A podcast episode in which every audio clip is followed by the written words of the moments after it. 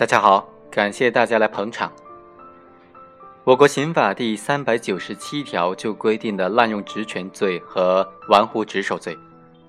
具体条文说的是，国家机关工作人员滥用职权或者玩忽职守，致使公共财产、国家和人民的利益遭受重大损失的，判处三年以下有期徒刑或者拘役；情节特别严重的呢，则在三年以上七年以下有期徒刑判刑。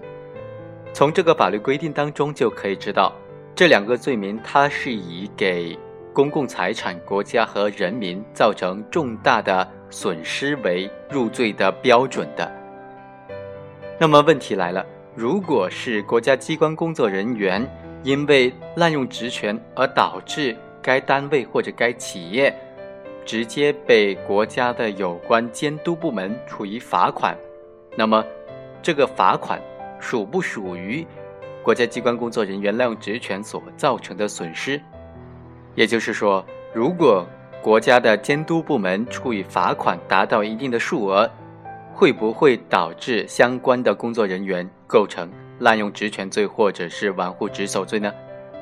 当然，在讲今天这个案例之前，要做一个前提条件的设置。一九七九年的刑法当中。所规定的这个玩忽职守罪，它的主体并不是国家机关工作人员，而是国家工作人员，它的范围就包括了国家机关、国有企业事业单位等等，比较宽泛。而在九七年的刑法当中，就将玩忽职守罪、滥用职权罪的主体限定为国家机关工作人员。这个案例发生在一九七九年的刑法施行期间，所有本案当中的国有企业的这个宾馆。他的总经理就属于国家工作人员了，只有在这个条件设置的基础之上，才有必要讨论本案当中的被告人究竟构不构成玩忽职守罪。某宾馆是国有企业，他的总经理应公司和上级的要求，要为公司采购五粮液。一九九六年的一月份，李某就找到了王某，说自己有一个朋友。在成都是做酒的生意的，是逃税的酒，不是歪酒，不是假酒。王某考虑到从李某那里购买的酒呢价格是比较低的，可以为单位节省很大的一笔费用，所以派单位的职工将李某送来的样酒交到工商局的打假办公室去鉴定真伪。该单位的职工陈某某就到工商局去办理这个事情。恰巧遇到了该局的检验所的所长魏某，陈某于是将五粮液的酒样交给了魏某去鉴别真伪。魏某品尝之后说：“这酒确实是真的。如果你们要进货买卖的话，需要到工商局备案。当然，他说这个备案并不是必经的程序。”陈某于是就将这个情况向他的领导王某汇报了，但是并没有提及备案这一事情。总经理王某就决定，该宾馆经李某购进五粮液，呃，八十件，总共是九百六十多箱。一九九六年的五月份，当地的技术监督部门接到群众举报，对该宾馆没有销售的五粮液酒进行封存。经过鉴定，这些酒都是假冒的五粮液酒。监督局于是对该宾馆作出行政处罚，罚款共计达二十三万多元。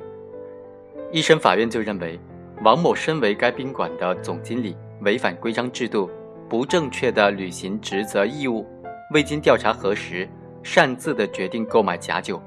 被监督部门罚款，导致是二十三万多元的损失，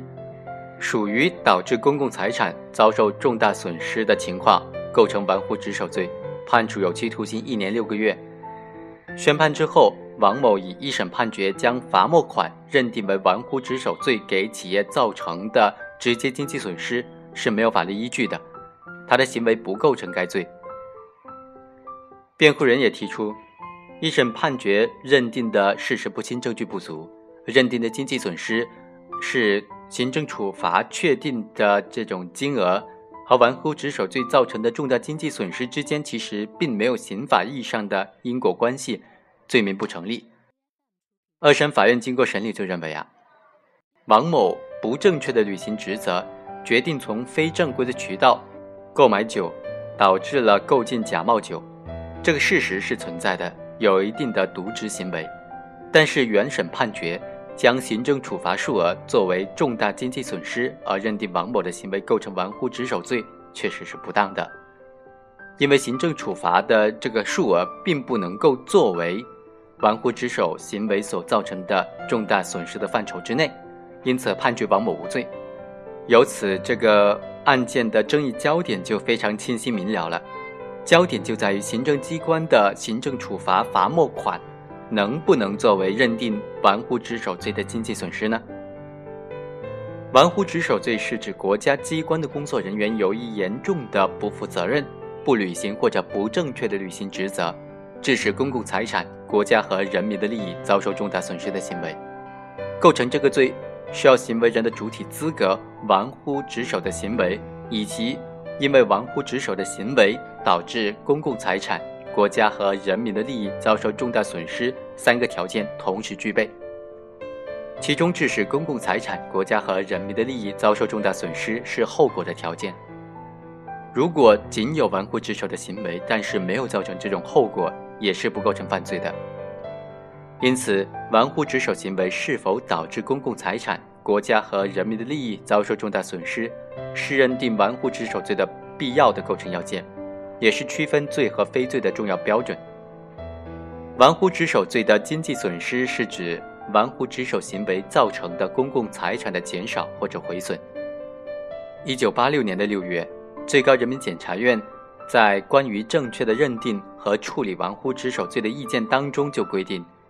单位主管人员擅自批准经营、购买国家不允许经营购买的物资，受到罚没罚款，给国家集体经济造成重大损失的，应当认定为玩忽职守罪。按照这一规定，具有主体资格的人擅自的决定本单位经营、购买国家不允许经营、购买的物资，受到没收罚款处理的数额，当然是属于玩忽职守罪。造成的经济损失的数额了。如果这一数额达到一定的限度，行为人就会构成玩忽职守罪。因此呢，当地的一审法院就认定王某的行为构成玩忽职守罪。当地的高院就认为，王某决定本单位购买经销的五粮液酒呢，不属于国家不允许经营购买的物资，因为五粮液酒不属于国家禁止经营的物资。被告人王某购买经销五粮液酒，也没有超越本单位的经营的范围，其行为只是违反规定，没有从正规的正当的渠道进货而已。该宾馆因为购买和销售假冒的五粮液酒，受到监督局的行政处罚所造成的经济损失，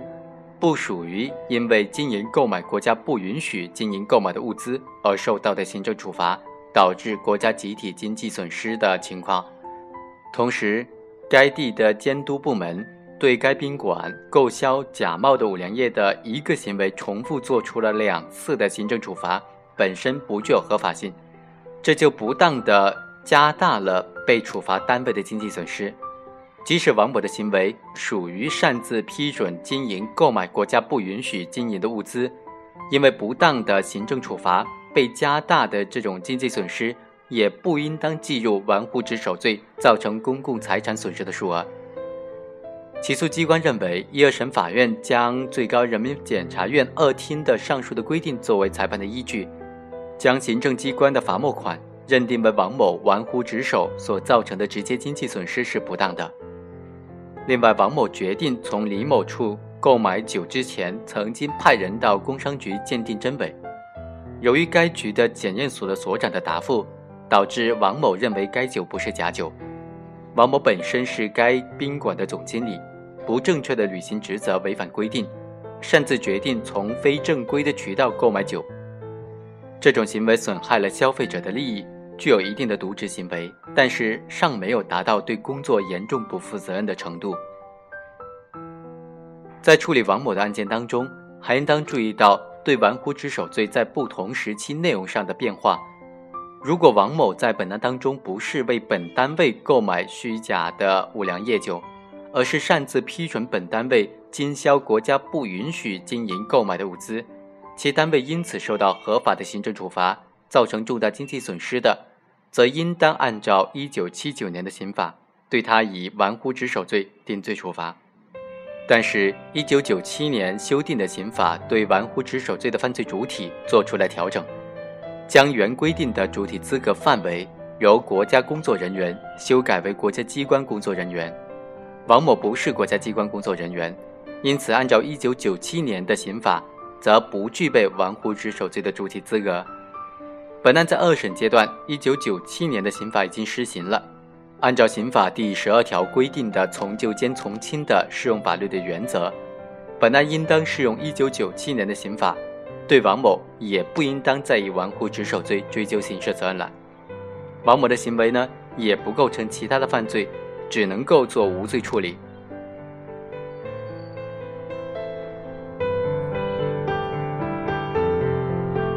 以上就是本期的全部内容，下期再会。